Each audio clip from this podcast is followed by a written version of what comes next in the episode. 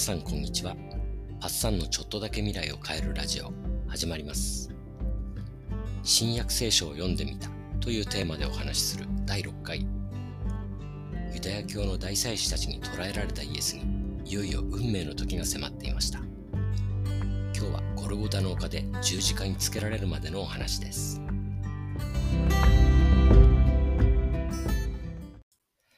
大祭司たちはユダの密告によって捕らえたイエスを死刑にするために協議し、その身柄をローマ総督、ピラトのもとに引き渡します。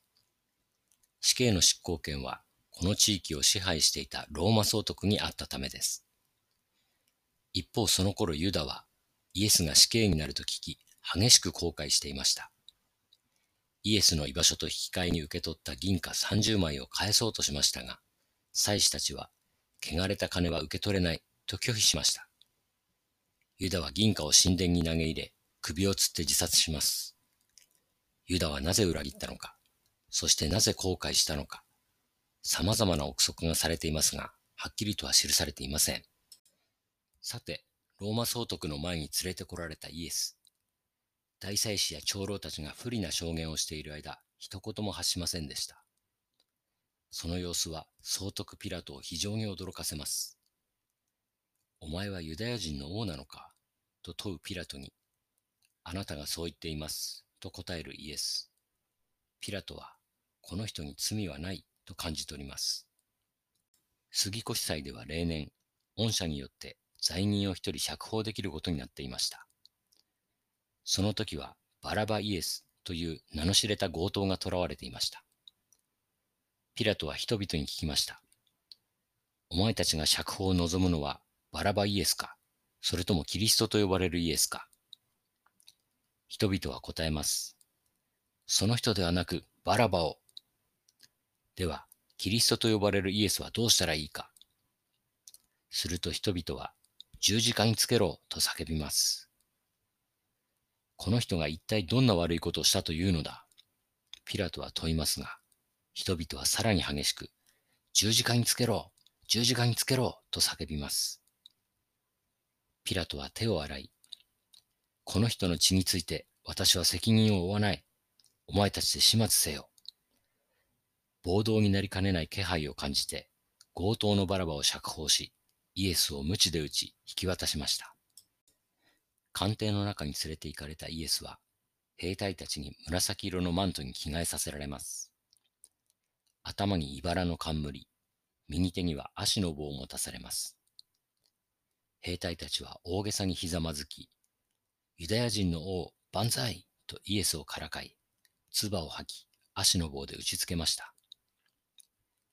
イエスは元の服に戻され、自分が貼り付けにされる十字架を背負って、ピラトの官邸から形状のあるゴルゴダの丘までの道を歩きました。ゴルゴダとはドクロを意味します。道の途中、何度もイエスはよろめき倒れます。この時、母のマリアが見ていたという説もありますが、はっきりとはわかりません。ただ途中から田舎から出てきたばかりのクレネ人、シモンという男に十字架を代わりに担がせたこと、ベロニカという女性が倒れ込んだイエスにハンカチを差し出したことが福音書に書かれています。ゴルゴダに着くと、すでに十字架を立てる穴は掘られていました。イエスは服を脱がされ、裸の体を30センチほどの釘で十字架に打ち付けられました。頭の上にはユダヤ人の王イエスとあざけりの言葉が彫られました。神殿を壊し3日で建て直す人よ。自分を救ってみろ。他人は救ったかもしれないが自分は救えない。イスラエルの王よ。十字架から降りてみろ。そしたら信じてやる。人々から罵声とあざけりが飛び交います。この時、イエスと共に貼り付けにされた二人の強盗がいました。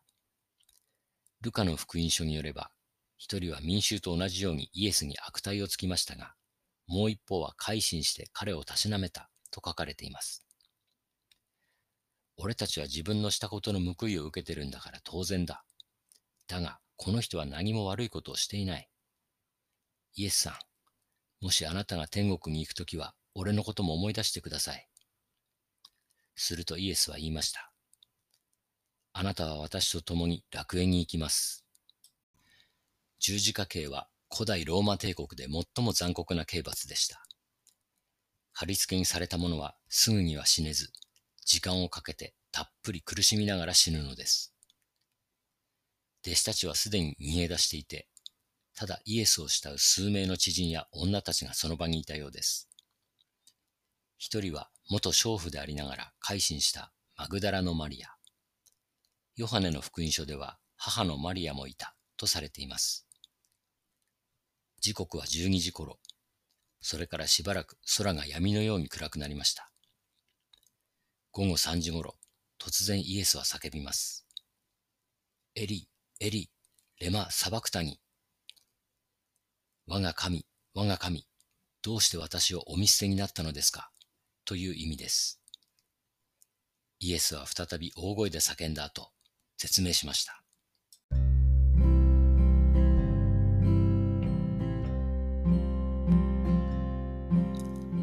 新約聖書の福音書には、マタイ、マルコ、ルカ、ヨハネの4つがあって、それぞれにイエスの生涯を伝えているので、ところどころに矛盾や違いがあります。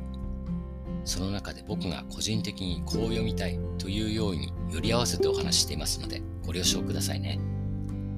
次回は復活の話をして、おそらくイエスの伝説編最終回になると思います。それでは皆さんの未来がちょっとだけ良くなることを願って、バイバイ。